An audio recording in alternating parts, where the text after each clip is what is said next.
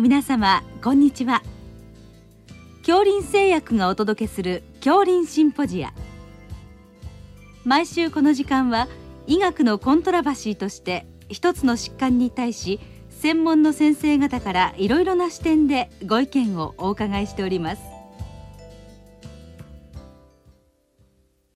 シリーズ日常臨床に潜む内分泌疾患と最近の話題の22回目。隠れた内分泌疾患。3糖尿病に隠れた内分泌疾患。と題して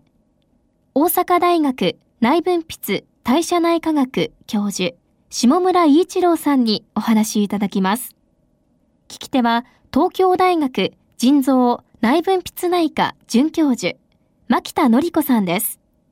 今日は糖尿病に隠れた内分泌疾患ということで下村先生にお話をお伺いできればと思います。よろしくお願いいたします。よろしくお願いします。まず糖尿病と内分泌疾患。なぜこの2つが関連するのでしょうか？これ実は全然違う病気みたいなんですけど、実はものすごく合併していることが多くて、で、その合併の背景に何があるかっていうのを知るのとても臨床的に大事な場合があります。で、そもそも糖尿病というのは血糖が高い状態なんですけども、うん、その血糖が高い状態を是正する、つまり血糖を低下させるホルモンというのは体の中で、まあ、ほぼインスリンというホルモン一つになります、うん、で、このインスリンが効きにくくなる、あるいは出なくなる、この2つの理由によって血糖というのは上がる、糖尿病になってくるということになります。うん、で、この効きにくくなる、あるいは出なくなるという状態が、まあ、いくつかの内分泌疾患で引き起こされることによって、糖尿病というものを合併しやすいということになります。ですから、糖尿病というのはもう本当によくある病気なんですけども、うん、実はそれが食べ過ぎ、ないしはお父さんお母さん、ないしは親戚に糖尿病がおられて、まあなってきた糖尿病じゃなくて、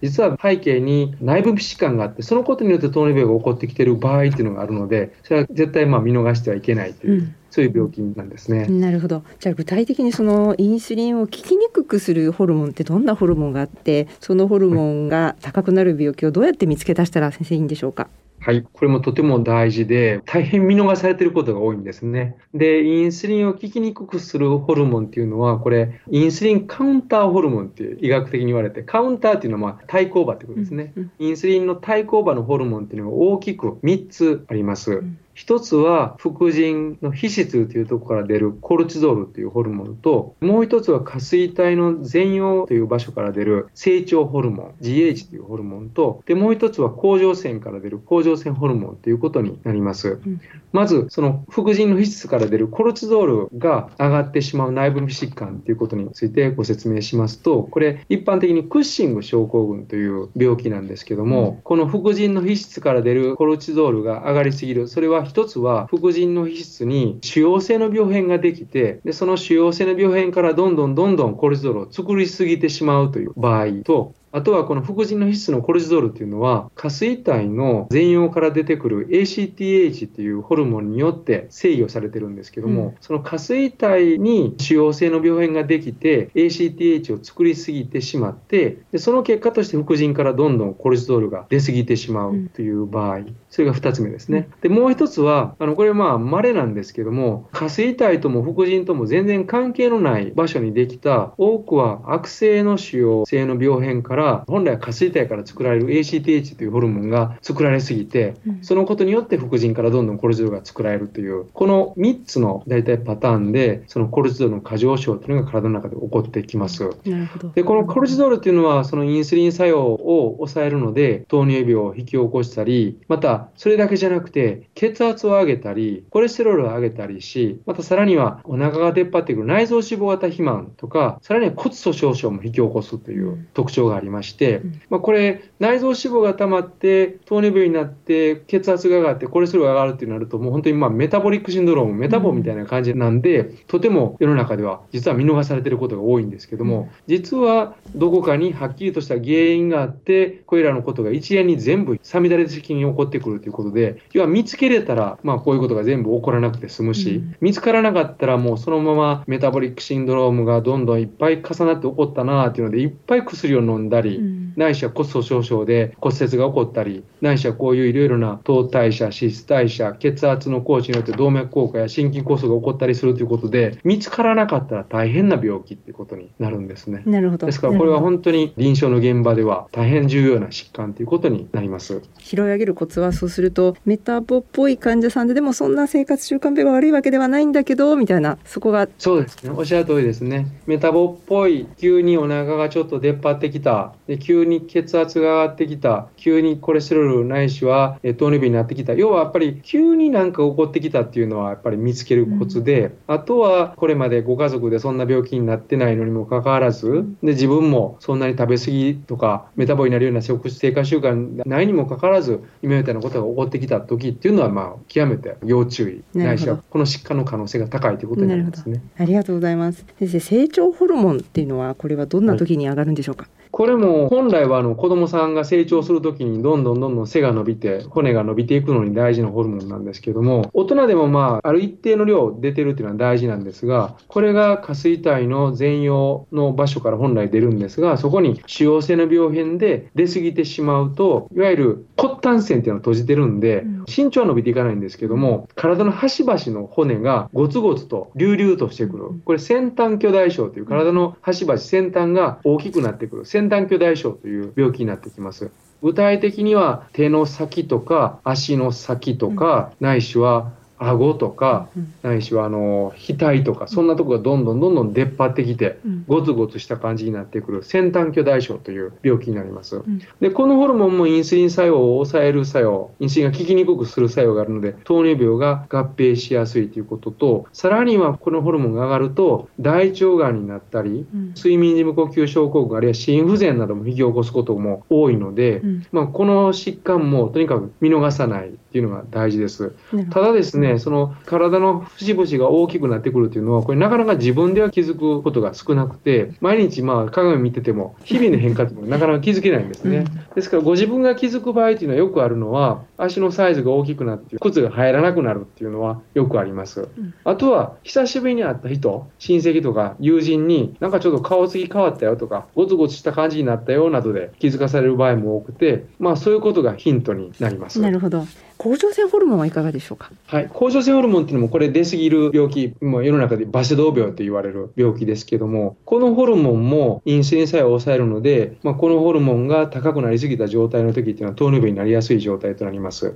で、その他このホルモンっていうのは脈を速くして頻脈やドキドキ、動悸がさせたり、ないしは汗をいっぱいかかして発汗とか、あるいは急に体重が減少させたりとか、あるいは精神不安定、イライラしたりするっていうのも特徴で、まあ、急になんかイライラしたり、ドキドキしたり、内緒汗をかくようになったり、体重が減ってきたりするときに加えて、糖尿病が起こってくるときっていうのは、やっぱりこの病気の可能性っていうのが高くなってきます。甲状腺ホルモンってコレステロールを下げる作用があって、なんか外来でこう急にコレステロールが良くなっちゃうこともやっぱり、そうですね。それも本当にあのなんでこの人急にコレステロール下がったんだろうというときに、うん、実は調べてみると甲状腺ホルモンが高くなっているっていう場合もありますね。確かに。一方でインスリンがうまく出なくなるようなそんな内分泌疾患ってどんな疾患があるんでしょうか？はい、これもとても有名な病気で褐色細胞腫というそのよく言われるアドレナリンが上がるっていう緊張した時とか、非常事態時に言うんですけども、アドレナリンとかノルアドレナリンという、そういう緊張した時とか、非常事態時に上がって、血圧とか脈拍を上げて、危機に対応するホルモンっていうのが、これが主要性の病変から過剰に作られた時に大変なことが起こるんですね。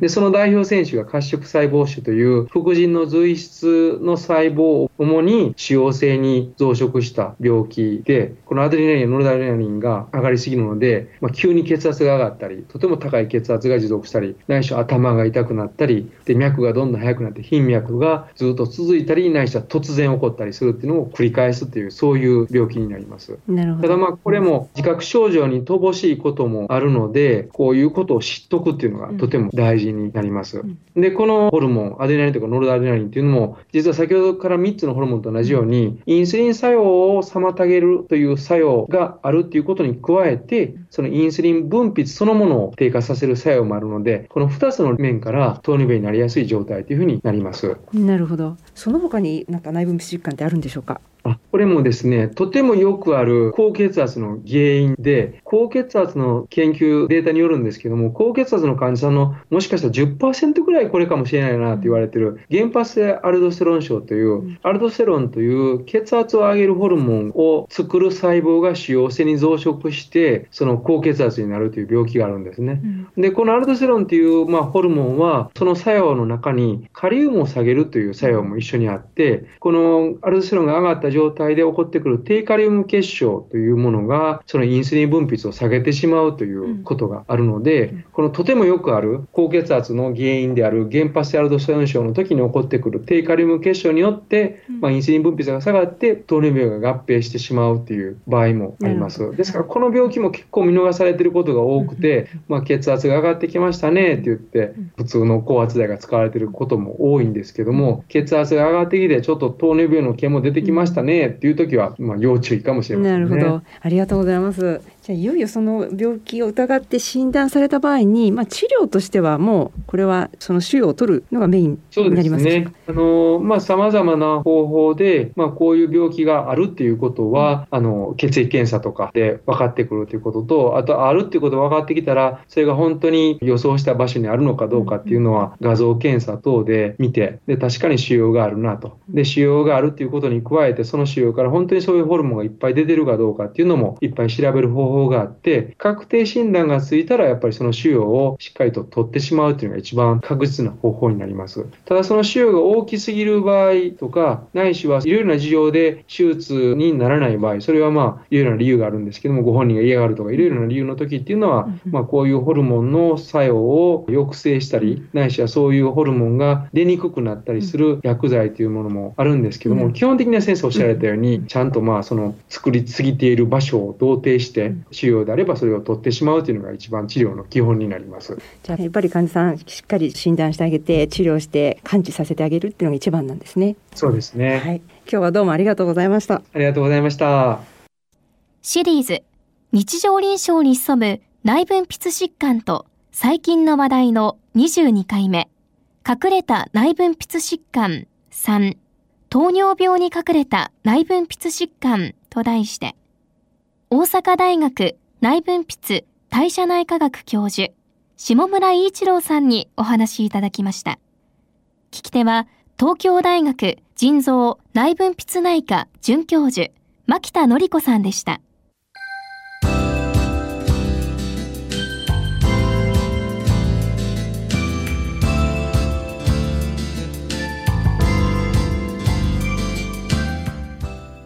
それでは恐林製薬がお送りしました。恐林シンポジア。来週をどうぞお楽しみに。